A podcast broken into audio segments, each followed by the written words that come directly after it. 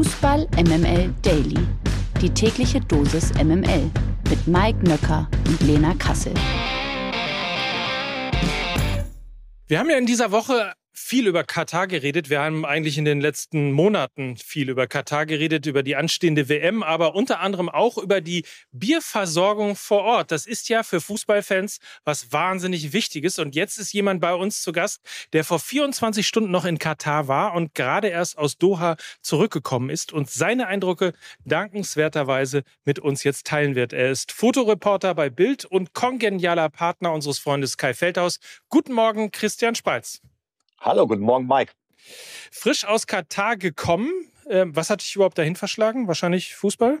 Äh, wahrscheinlich Fußball. Äh, wir waren jetzt schon das zweite Mal da innerhalb der letzten sechs Monate. Ich war im Dezember da und habe äh, da den Arab Cup gecovert. Das ist so die Europameisterschaft der arabischen und nordafrikanischen Länder. Und jetzt diese Woche, Montag und Dienstag, waren die letzten Qualifikations-Playoff-Spiele. Da hat am Montag Peru gegen Australien verloren mit dem Hampeltorwart. Und am Dienstag wurde unser letzter Vorrundengegner zwischen Costa Rica und Neuseeland ähm, ja, also ausgeknobelt. Ähm, das hat dann Costa Rica gewonnen. Ähm, das war für uns der Grund, da wieder hinzufahren. Nebenbei haben wir uns noch Unterkünfte, Hotels angeguckt und wollten einfach mal gucken, wie es jetzt ein halbes Jahr, nachdem wir das letzte Mal da waren, fünf Monate bevor die WM losgeht, äh, da eigentlich vor Ort aussieht. Dann hol uns doch mal ab. Wie, war so das Gefühl im Stadion? Du kannst das ja wahrscheinlich sehr gut äh, logischerweise mit äh, unseren Stadien vergleichen. Hat sich das nach Fußball angefühlt oder ist das eher Show? Ähm, wie, wie, wie ist so das Stadion-Feeling?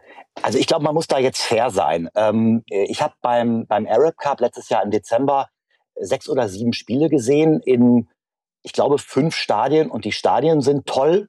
Und wenn da Mannschaften wie Ägypten oder wie Tunesien ähm, mit, einer, äh, mit einer großen Fanschaft, die da als Gastarbeiter im Land sind, äh, auf dem Rasen standen, dann war da richtig Bambule. Äh, da war richtig was los. Das war also zumindest von der Atmosphäre äh, wie ein Bundesligaspiel. Jetzt äh, diese Woche am Montag äh, bei, bei Peru gegen Australien waren so ja bestimmt 10.000, 12.000 Peruaner im Stadion. Die haben da auch ordentlich Randale gemacht am Dienstag bei Costa Rica gegen Neuseeland war das Stadion eigentlich leer. Da waren vielleicht 8000 äh, Leute, viel mehr Costa Ricaner, vielleicht 50 Neuseeländer, die alle so kleine äh, aufblasbare Vögel mitgebracht hatten, die wie Kiwis hießen und da versucht haben, Stimmung zu machen. Aber das war eher, das war eher überschaubar.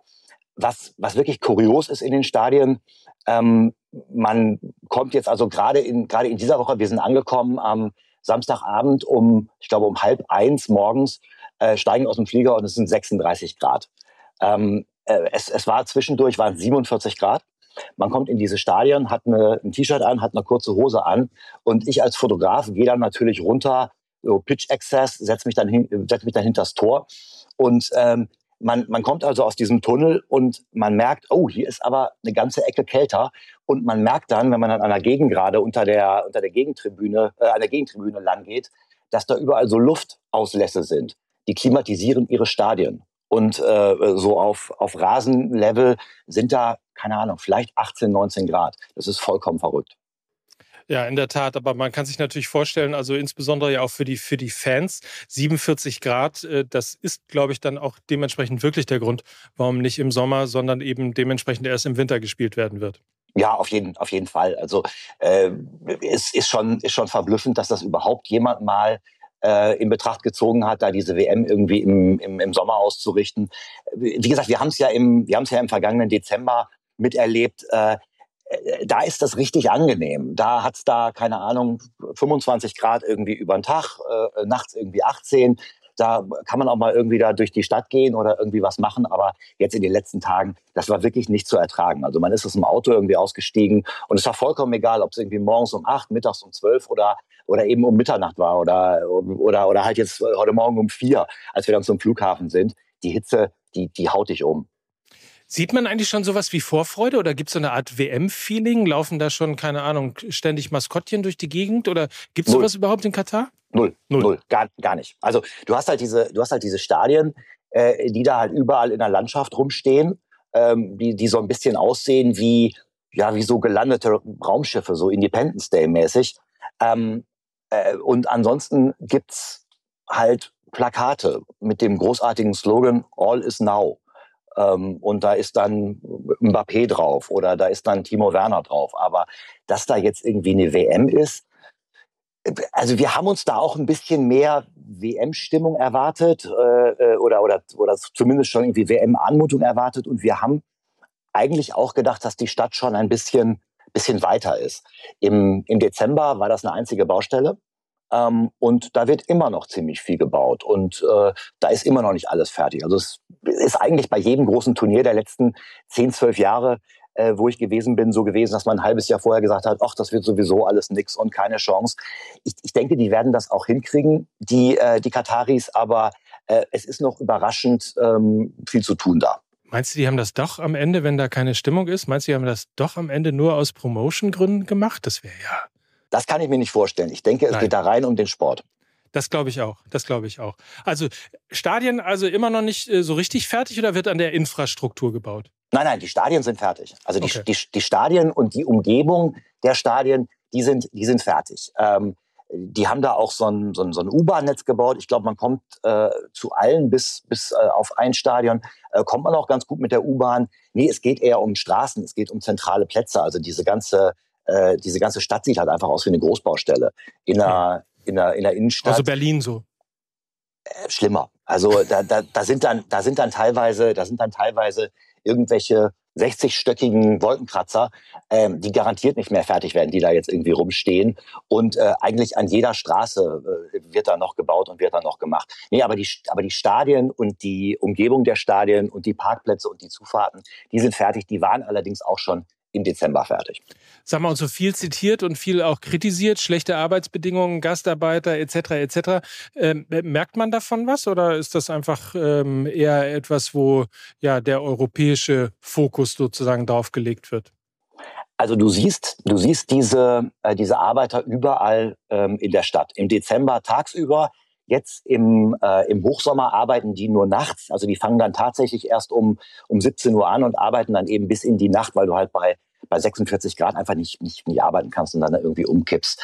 Ähm, du siehst die, äh, es gibt diese, diese Worker Camps, da kommt man aber nicht rein. Ähm, die sind weit außerhalb der Stadt. Äh, es, es gibt relativ auch strenge Vorgaben für Journalisten, wo man sich, wo man sich aufzuhalten hat und wo es auch ganz klare ähm, Foto- und Filmverbote gibt. Wir haben uns da mit, äh, mit, mit Deutschen unterhalten, die, die vor Ort, ähm, die vor Ort arbeiten und die sagen, äh, die Bedingungen haben sich, haben sich geändert. Die Kontrollen sind deutlich schärfer geworden. Ich bin mir nicht sicher, ob die Kataris jetzt tatsächlich äh, ihr Herz für die Gastarbeiter entdeckt haben oder ob es vielmehr darum geht, nach der doch massiven internationalen Kritik da ähm, äh, ein, ein bisschen den, den westlichen Ländern entgegenzukommen. Das wird ja auch die nächste Zwickmühle sein. Ne? Da haben wir ja im Delhi auch schon drüber gesprochen. Es gibt ja so ein bisschen so den Stress zwischen Herrscherfamilie und FIFA äh, in Bezug auf Alkohol. FIFA-Partner Anhäuser-Busch will natürlich Alkohol ausschenken. Die Herrscherfamilie will das auf keinen Fall. Ähm, hast, ist, ist das, äh, hast du da was gehört, wie sich das möglicherweise lösen soll? Wie, wie funktioniert das überhaupt vor Ort? Alkohol und Fußball? Also das, also das Thema Alkohol ist äh, in, in muslimischen Ländern natürlich, natürlich immer ein Thema. Da gibt es Länder, da wird das ein bisschen entspannter gesehen. In, in Katar nicht so. Ähm, es ist schon seit einigen Jahren so, dass du in Katar in, ähm, in Hotels und in Restaurants mit einer, ähm, mit einer speziellen Alkoholausschranklizenz ähm, Alkohol bestellen und da trinken kannst. Und es gibt, es gibt tatsächlich einen Laden in Katar, wo du ähm, auch Alkohol kaufen kannst. Da musst du allerdings eine Lizenz für, für beantragen. Du darfst kein Moslem sein. Du äh, darfst maximal zehn Prozent deines Gehaltes für Alkohol ausgeben. Die haben äh, relativ gewaltige Preise da. Also wir haben uns mal so eine, so eine Liste besorgt. Da geht dann die Flasche Jägermeister für 70 Euro, die Kiste, äh, die Kiste Weizenbier für 115 Euro über den Tisch. Da muss man allerdings immer sagen, da ist nochmal eine hundertprozentige, sie nennen das die Sündensteuer obendrauf. Ähm, in den Stadien ähm, gab es äh, weder im Dezember noch jetzt äh, Bier. Ähm, es gibt diese Diskussionen, ähm, wie man während der WM damit umgeht. Was wir jetzt gestern gehört haben, ist, dass es verschiedene Fanfeste geben soll, also dass es beispielsweise ein mexikanisches Fanfest geben soll, dass es da ein brasilianisches Fanfest geben soll, also ähm, quasi geschlossene Veranstaltungen, wo Bier ausgeschenkt wird. Wir haben auch von äh, diesen Diskussionen zwischen ähm, der Brauerei, dem FIFA-Sponsor und der, äh, dem Organisationskomitee und der katarischen Regierung gehört. Ähm, Im Moment scheint das da so ein bisschen so eine Pattsituation zu sein. Es, es gab da wohl mal den Vorschlag, da alkoholarmes Bier auszuschenken. Es gibt jetzt wohl eine Initiative für die, ähm, für die Zeit der WM, ähm, so, so, so Alkoholverkaufsstellen in der Stadt aufzumachen, wo sich die Fans oder akkreditierte Journalisten oder FIFA-Gäste dann Alkohol kaufen können. Aber das ist nach wie vor das große Streitthema. Es sind auf jeden Fall Preise, die, Achtung, Wortspiel, knallen ganz schön rein. Ähm, in der Tat. Da muss man fast die Norweger ein bisschen bedauern, dass sie sich nicht qualifiziert haben für die WM. Dann hätten sie wenigstens einmal in ihrem Leben das Gefühl gehabt, dass Alkohol noch teurer ist als bei ihnen zu Hause. Also Hurra, insofern, wir sind nicht die teuersten. Ja, so, genau so ist es. Naja, aber überhaupt mal Europäer in, in Katar. Wie, wie wird man aufgenommen? Wie wird man, äh, wie wird man behandelt? Man ist ja tatsächlich äh, nicht nur Ausländer, sondern ja auch noch kommt von einem anderen Kontinent, aus einer anderen Kultur, aus einem ja auch anderen Glaubens, aus einer anderen Glaubenskultur. Wie, wie werdet ihr aufgenommen? Oder wurdet ihr aufgenommen? Ich bin mir nicht sicher, ähm, inwieweit wir überhaupt Kontakt wirklich mit Kataris da äh, hatten oder haben. Du bist halt in den Hotels, du bist in den Malls, du holst dir deinen Mietwagen ab, du bist irgendwie an der Tankstelle, du bist in Super, im Supermarkt, aber das sind halt alles Gastarbeiter. Ähm, man, man hat da relativ wenig Kontakt tatsächlich zur einheimischen Bevölkerung. Man muss aber eben auch sagen, es gibt, glaube ich, 250.000 Kataris und Doha ist eine, müsste ich mal nachgucken, eine Millionenstadt. Drei, vier, fünf Millionen Leute äh, leben da und ähm, klar laufen, klar laufen da, ähm, laufen da Araber rum, klar laufen da Menschen rum, denen man aufgrund ihrer ihrer Kleidung eben ansieht, dass sie ähm, Araber, Saudis, Kataris ähm, sind, aber ähm, die, sind nett, die sind freundlich, die Kinder gucken einen neugierig an, aber dass man da jetzt irgendwie äh, in Kontakt kommt oder wie in der Türkei oder, oder in Südafrika von irgendwelchen Leuten dann mal eingeladen wird, kommt mal nach Hause, wir würden euch gerne mal die Familie vorstellen oder was kochen. Äh, nee, habe ich da nicht erlebt. Auch schade eigentlich, ne? Weil man hat ja doch irgendwie dann, wenn man solche Länder bereist, auch tatsächlich immer Lust, auch die Menschen ähm, kennenzulernen. Wie war es eigentlich bei dir? Also positive Eindrücke, negative Eindrücke. Wie, wie stehst du überhaupt zu dem Land? Naja, ich habe da ja zwei Hüte auf. Ich bin zum einen, ich bin zum einen Journalist, der da, der da zum Arbeiten äh, äh, hinfährt, der über eine Weltmeisterschaft und die, die Vorbereitung zur Weltmeisterschaft berichtet. Und da muss ich sagen, ähm, zum einen ist es halt ungewohnt, dass man schon relativ deutlich vorgeschrieben bekommt, ähm, wo man sich äh, aufzuhalten hat und, und, und wo man auch überhaupt fotografieren darf. Das ist dann in so einem sogenannten Fotopermit ähm, alles klar geregelt. Und es gibt eine deutlich längere Liste, was man alles nicht fotografieren darf. Zum Beispiel sind diese, ähm, diese, diese Worker Camps, also diese, äh, diese Behausung der Wanderarbeiter sind, äh, sind, sind total, totally out of bounds. Also da darf man, da darf man überhaupt gar nicht rein und da darf man gar nicht arbeiten. Da sind im letzten Jahr auch zwei norwegische, norwegische Journalisten erwischt worden und sind ausgewiesen worden. Ähm, ansonsten ist das in den, ist das in den Stadien ähm, ein, Arbeiten und auch in der Stadt ein Arbeiten, wie ich das von anderen großen Turnieren auch erkenne, äh, auch kenne. Auf der anderen Seite bin ich aber auch jemand, der gerne und, und regelmäßig und viel reist und gerne ähm, mitbekommen möchte, äh, was ist das da für ein Land und was ist das da für eine Kultur und ähm, da vielleicht ein bisschen eintauchen möchte. Und das gelingt einem nicht wirklich. Also man ist da in westlichen Hotels, man ist da in einem Burgerladen, äh, da gibt's dann irgendwie Wecksbier und, äh, und absolut Wodka und ähm, wir haben bei all unseren Aufenthalten da nicht einmal das Gefühl gehabt, wir kommen da jetzt äh, dem, dem Land oder der Seele des, äh, des Volkes da irgendwie in irgendeiner Art und Weise irgendwie nah. Klingt ein bisschen wie so eine offene Variante von Nordkorea, aber naja, das ist wahrscheinlich jetzt ein bisschen übertrieben. Es ist halt, es ist halt alles, es ist halt alles, alles Plastik und es ist halt alles irgendwie Fassade und es, glitzert halt irgendwie alles. Und ähm, wenn man sich dann natürlich überlegt, dass, äh, dass, dass dieser Reichtum natürlich auch einfach äh, und diese Stadien auf den 15.000 Toten und auf der äh, Ausbeutung von Wanderarbeitern auch ein Stück weit mit aufgebaut ist, ähm, dann glänzt es auf einmal alles irgendwie ein bisschen weniger. Und ähm, also selbst die, selbst, selbst die Sucks, selbst die Altstädte sind da gebaut worden. Also da ist nichts traditionell. Toller Einblick auf jeden Fall. Ähm, hilft. Wirst du bei der WM vor Ort sein? Ja. Und hast jetzt schon WM-Fieber und alles wird super. Naja, ich habe äh, ich hab, ähm, äh, mit besagten Kai Feldhaus zusammen äh, die zwei wahrscheinlich tollsten WMs der letzten Jahre gemacht. 2010 in Südafrika, 2014 in, äh, in Brasilien. Dann gab's äh, 2018 in Russland eine ziemliche Katastrophen-WM, sowohl, sowohl sportlich als auch von der Stimmung vor Ort ich, ich hoffe jetzt mal, dass äh, das Katar irgendwo dazwischen liegt. Also äh, nochmal Watutinki äh, ungern. Wo wohnen die Deutschen denn? Also irgendwo zwischen Watutinki und Camp de Bahia. Äh, es wieder netter? Wir, wir, wissen, also wir wissen, wo sie wohnen. Wir hätten es uns auch gerne angeguckt. Ich bin mit meinem äh, Kollegen Matthias Marburg äh, vorgestern die 100 Kilometer ähm, zum äh, zum Sulal ähm, Wellness Hotel gefahren, ganz im Norden von Katar, wo nichts anderes ist.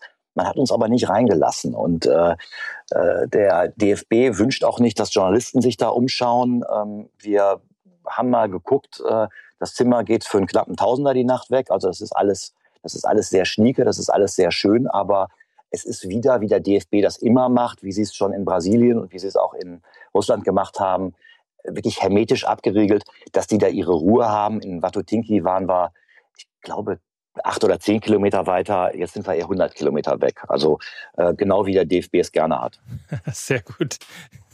Möglichst alles hinter verschlossenen Türen. Ähm, deswegen halt die FIFA-WM in Katar.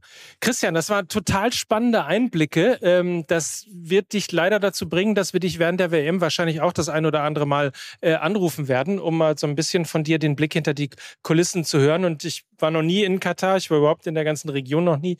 Ähm, für mich war es super spannend, mal so, ein, so einen Einblick, so einen bildlichen Einblick fast schon äh, zu bekommen. Wen wundert's, äh, warum du so bildlich erzählen kannst? Weil du natürlich auch Fotoreporter bist. Vielen Dank. In diesem Sinne wünsche ich dir einen schönen Tag und danke, dass du da warst. Mike, tschüss, bis bald. Bis dann, ciao, Christian. Dieser Podcast wird produziert von Podstars bei OMR.